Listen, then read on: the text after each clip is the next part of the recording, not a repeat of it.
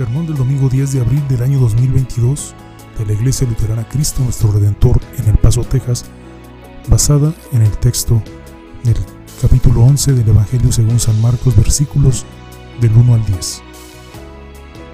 Cuando ya estaban cerca de Jerusalén, Betfagé y Betania, y frente al monte de los olivos, Jesús envió a dos de sus discípulos y les dijo, vayan a la aldea que tienen ante ustedes, al entrar en ella van a encontrar atado a un burrito sobre el cual nadie se ha montado. Desátenlo y tráiganlo acá. Si alguien les pregunta por qué hacen esto, respondan que el Señor lo necesita y que muy pronto lo devolverá. Los discípulos fueron y en la calle junto a una puerta encontraron al burrito atado. Lo desataron. Algunos de los que estaban ahí les preguntaron, ¿qué hacen? ¿Por qué están desatando el burrito?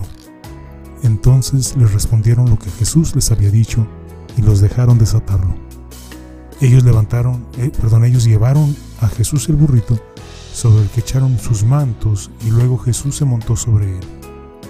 Por el camino muchos tendían también sus mantos, mientras que otros cortaban ramas que habían cortado en el campo. Tanto los que iban delante como los que iban detrás gritaban, Osana, bendito el que viene en el nombre del Señor, bendito el reino venidero de nuestro Padre David, Osana en las alturas. Cada domingo de Ramos se habla mucho de Jesús montado en un pollino o como decimos más comúnmente en un burro. Y con razón porque sobre ese asno iba el Rey de Reyes y el Señor de Señores. No es lo que uno esperaría del Rey de Reyes y el Señor de Señores, pero tampoco esperaría que el Rey de Reyes y el Señor de Señores naciera en un pesebre o fuera criado en Nazaret por un carpintero o fuera bautizado en el río Jordán o fuera seguido por prostitutas pescadores y recaudadores de impuestos o fuera rechazado por su propia familia. Jesús no es un rey común y corriente. No lo es porque lo que vino a derrotar como rey ningún otro rey podría haberlo derrotado. El pecado, la muerte y el diablo. Y lo que vino a establecer como rey, ningún otro rey podría establecerlo. Un reino eterno en el cielo. No olvidemos tampoco que Jesús montó en un burro para cumplir la Sagrada Escritura. Todos los detalles de Marcos capítulo 11 pretenden llamar nuestra atención sobre la profecía del Antiguo Testamento en Zacarías 9:9 donde dice, Llénate de alegría, hija de Sión, da voces de júbilo, hija de Jerusalén.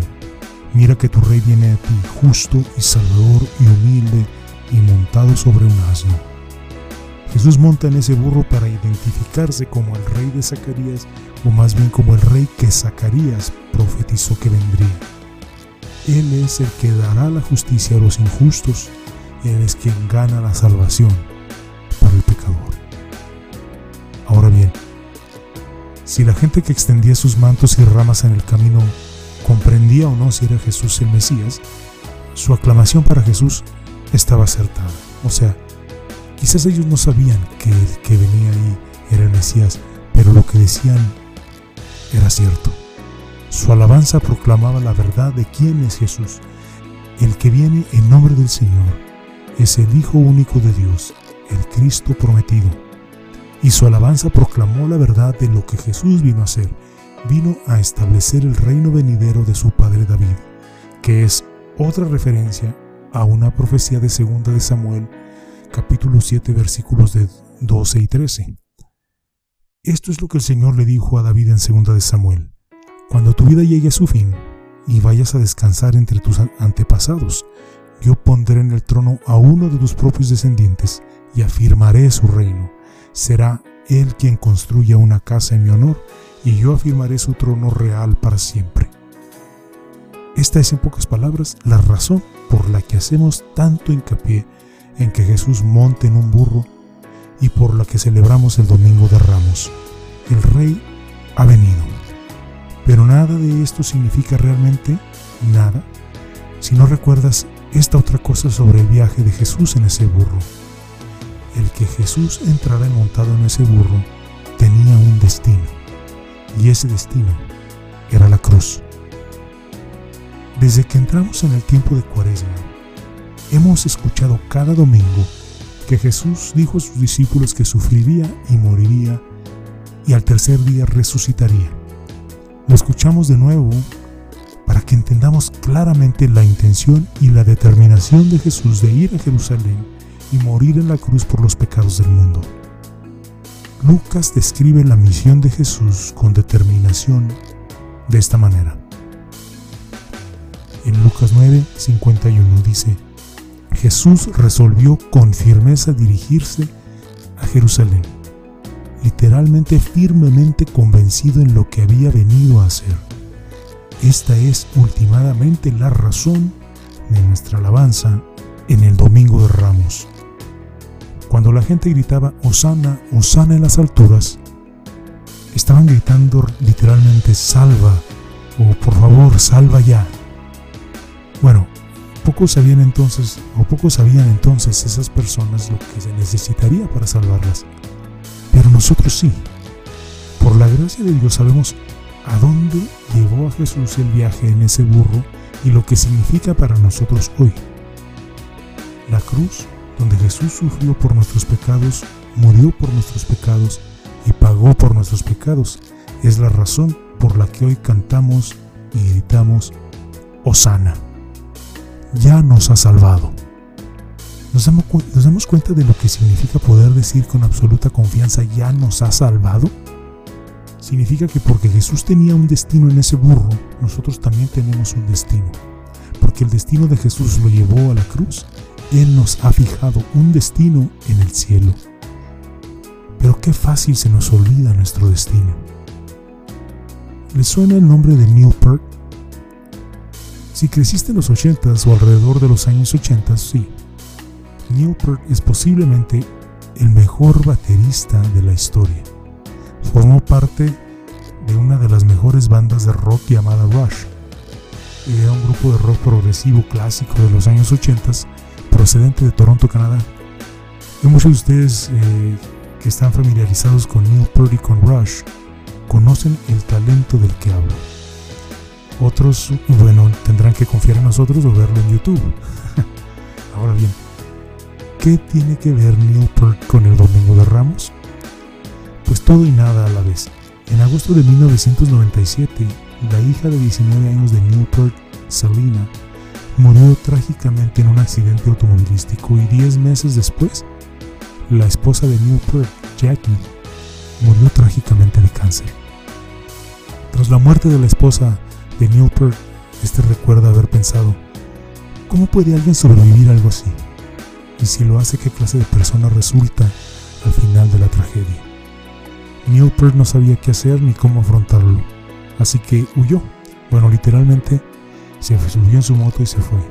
Salió sin destino sobre su motocicleta, sin horario, sin restricción en el tiempo y en su mente sin vida. Literalmente montó en su moto durante 14 meses y 55 mil millas. Viajó sin esperanza, sin sentido, sin propósito, sin fe. Me pregunto cuántas personas viven la vida de esa manera ahora, que viven sin destino, sin esperanza, sin significado, sin propósito, sin fe y sin vida. Mm.